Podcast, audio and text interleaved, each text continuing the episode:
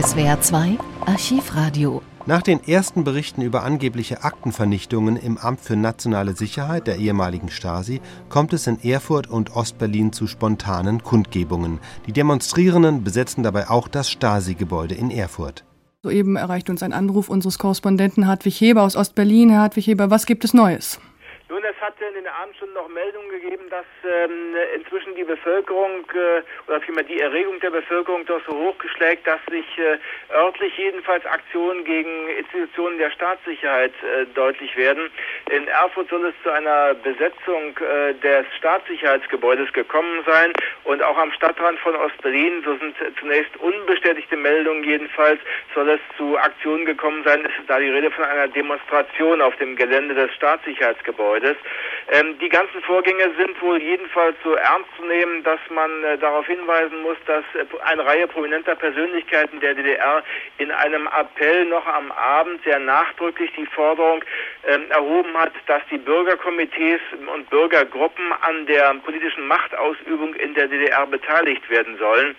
Es ist da die Rede davon, dass unmittelbar die rechtlichen Grundlagen für die Arbeit von solchen Bürgerkomitees geschaffen werden müssten. Die Regierungsgeschäfte könnten nicht länger ohne die Bürgerbewegung vonstatten gehen. Äh, es heißt weiter in dem Aufruf, die Komitees sollten in einer Sicherheitsgemeinschaft mit den staatlichen Organen zunächst Kontrollaufgaben wahrnehmen, Beweismaterial sichern und bei den Ermittlungen der Staatsanwaltschaft mitarbeiten.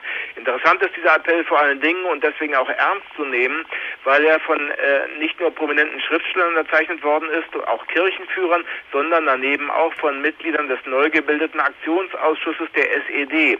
So etwa von dem Ostberliner Rechtsanwalt Gregor Gysi, dem Dresdner Oberbürger, Oberbürgermeister Wolfgang Berghofer und der Pressesprecherin des Arbeitsausschusses, nämlich Brigitte Zimmermann.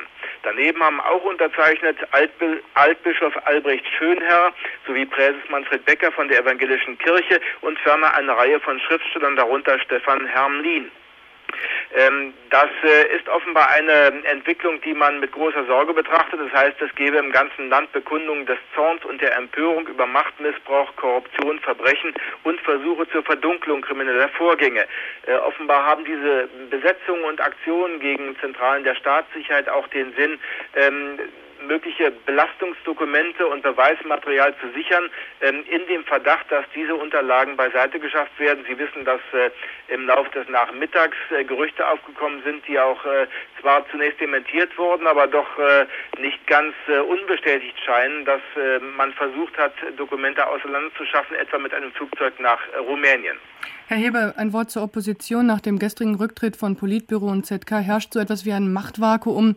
Was sagt denn die Opposition jetzt zum Termin äh, anstehender Wahlen? Will man das jetzt vorziehen? Wie sieht das aus? Das ist noch nicht konkret zu sagen. Machtvakuum ist sicherlich der, genau der Begriff, der auf diese Situation passt, weil die SED äh, sich ja im Wesentlichen verabschiedet hat von der Macht als ein, äh, als ein Zentrum zur Ausübung von politischer Macht und die Regierung zunächst einmal damit beschäftigt ist, die nötigen äh, Notmaßnahmen zu entwerfen und dann womöglich in die Wege zu leiten.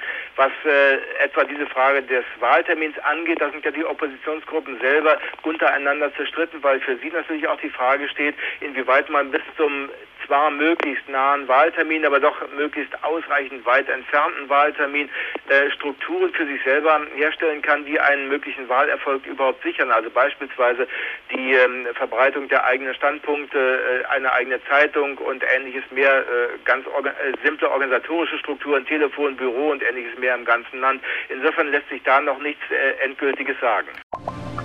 Dieser Bericht lief im Deutschlandfunk. Hier ein kommentierender Bericht, der zwei Tage später im DDR-Rundfunk zu hören war. Vorab diese Bemerkung. Ich kann nur einen unvollständigen Report über die mehr als zweistündige von allen Beteiligten sachlich geführte Diskussion hier wiedergeben. Militärstaatsanwalt Horst Weismantel versicherte zu Beginn, dass er alle Räume in der Andreasstraße wie Archive, die Datenerfassungsstelle und Verbrennungsräume gesichert habe. Sie sind versiegelt. Er werde im Auftrag des Militäroberstaatsanwalts der DDR als unabhängige Person alle notwendigen weiteren Sicherungsmaßnahmen leiten. Im Verlauf der Diskussion verlangten die Vertreter der neuen politischen Kräfte Auskunft über Standorte von Objekten des ehemaligen MFS im Bezirk Erfurt. Nach mehrmaligen Nachfragen gab der Leiter der Bezirksdienststelle, General Josef Schwarz, Antwort. Er musste dabei mehrfach von seinen Mitarbeitern auf weitere Objekte hingewiesen werden, die er offenbar vergessen hatte. Die basisdemokratischen Kräfte bildeten gestern fünf Arbeitsgruppen, die ab heute Mittag in Kooperation mit leitenden Mitarbeitern der Sicherheitsbehörde die Arbeit der ehemaligen Bezirksverwaltung für Stadtsicherheit untersuchen wollen. Ich bin für Transparenz und Offenheit bei diesen Untersuchungen. Jedoch sollte der folgende Gedanke des Leiters der Spionageabwehr im Bezirk Erfurt keinesfalls überhört werden.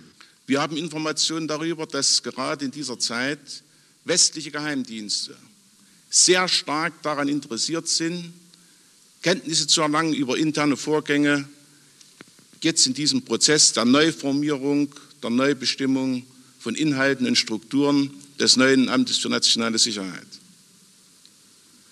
Wenn es hier darum geht, Beweise zu sichern für unrechtmäßige Handlungen in der Vergangenheit aus dem heutigen Rechtsverständnis, auch im Zusammenhang mit Emotionen, die, die sich aufgestaut haben, für die wir alle Verständnis haben, dann findet das auch die Billigung unserer Mitarbeiter.